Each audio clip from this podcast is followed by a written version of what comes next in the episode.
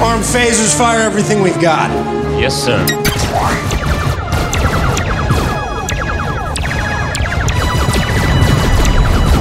Feliz ano novo, pessoal! Aqui é o Zona Neutra Blasts, disparos de cultura pop direto no seu celular.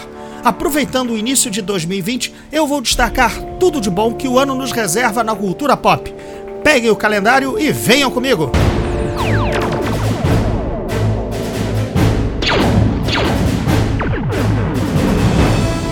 Pois então, pessoal, antes de ir para os destaques de 2020, eu quero agradecer ao João Pereira por ser um amigo e apoiador do Zona Neutra. Se você também quiser fazer como o João e contribuir, é só se juntar à campanha de apoio ao Zona Neutra no PicPay, com várias opções de participação e recompensas bem legais.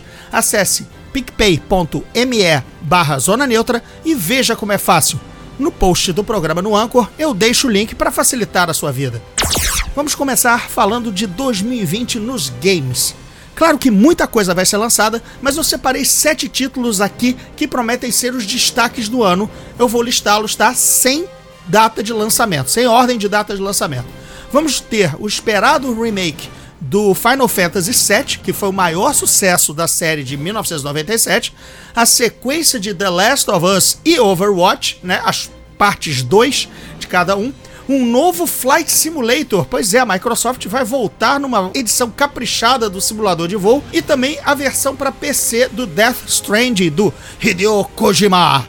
Bem, o Half-Life volta à cena mais ou menos com Alex, né? Uma versão do jogo para ser jogada apenas em realidade virtual, com aqueles óculos esquisitões, mas acho que o game mais aguardado do ano é o Cyberpunk 2077 com Keanu Reeves da produtora CD Projekt Red, que é, claro, da série The Witcher. Esse aí dá para dizer a data 16 de abril vai ser, eu acho, o jogo do ano. Continuando com a TV ligada, vamos ver o que os serviços de streaming e canais tradicionais nos reservam. Em janeiro começa a picar pela Amazon Prime, né? A série que explora o futuro do que aconteceu com a velhice do capitão agora almirante Picard. E o canal também terá Hunters, uma produção do Jordan Peele estrelada por Al Pacino como um caçador de nazistas na Nova York de 1970. Olha, essa promete bastante pelos nomes envolvidos, pela ambientação. Tô curioso. A, Amazon também vai lançar Narcos versus Zombies, que, como o título diz, são policiais da delegacia de, de luta contra narcóticos enfrentando zumbis na fronteira com o México. Aliás, já que o tema é zumbi, vai ter o segundo spin-off, o segundo derivado de Walking Dead, agora chamado World Beyond.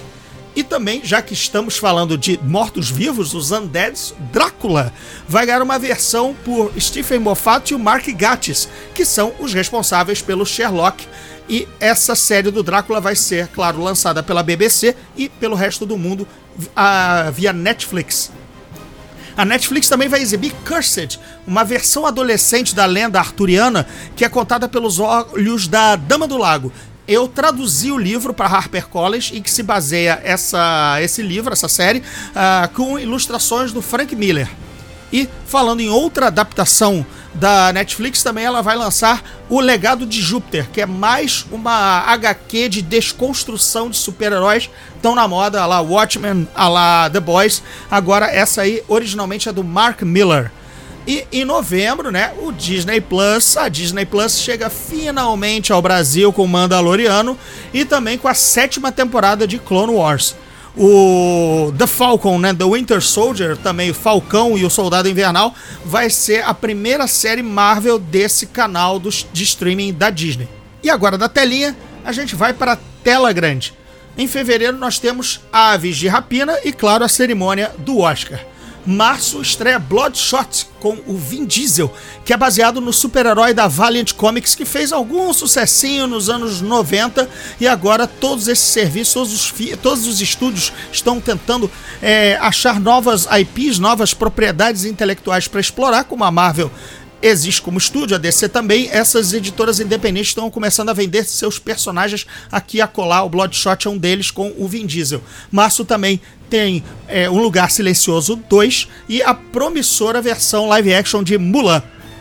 Em abril, falando de super-heróis, sai da gaveta Os Novos Mutantes, que era para ter sido lançado lá atrás em 2017 e tá super engavetado. E o Daniel Craig se despede de 007 em Sem Tempo, Irmão, ou, perdão, Sem Tempo para Morrer. Em maio, estreia o filme solo da Viúva Negra, o nono Velozes e Furiosos, haja paciência, e a adaptação de Artemis Fowl. Era daquela época, daquela leva de livros de que, que seriam os novos Harry Potter, né? Uma série longa, também adolescente, também mágica investigativa, e sai com a direção do Kenneth Branagh, se não me engano. Junho também chega o adiado Mulher Maravilha 1984, a nova versão de Candyman e a improvável sequência de Top Gun Maverick julho, a gente tem os novos Caça-Fantasmas e o Morbius com Jared Leto, que é mais um personagem do universo do Aranha que está sendo explorado pela Sony sem o Homem-Aranha, tipo o Venom, né? Que vai, vai voltar em outubro, a gente já chega lá.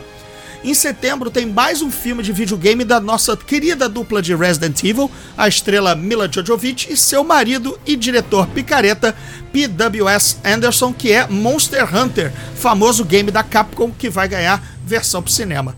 E como eu disse, em outubro a gente tem mais uma exploração do Aranha, pela, do universo do Aranha pela Sonic, é o Venom 2.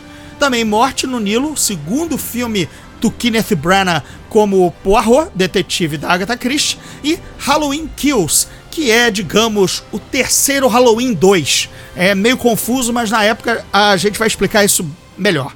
E Snake Eyes, que é a retomada da série G.I. Joe como um soft reboot, digamos assim, sem o Ray Park como o ninja mudo dos comandos e ação.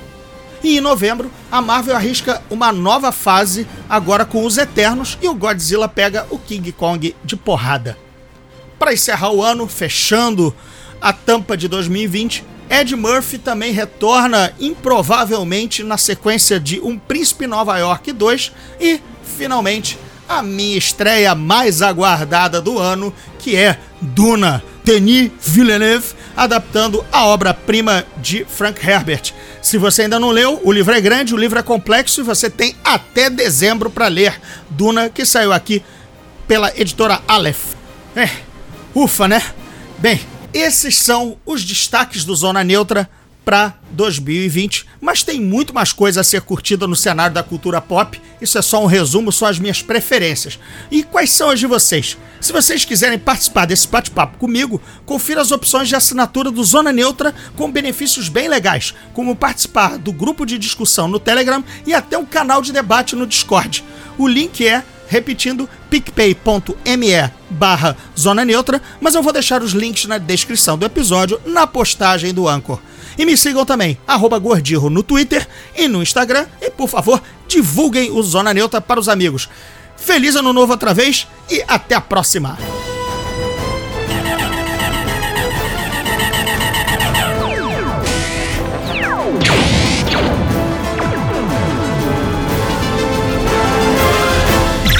Esse podcast é produzido pela Fulano de Tal Produtora.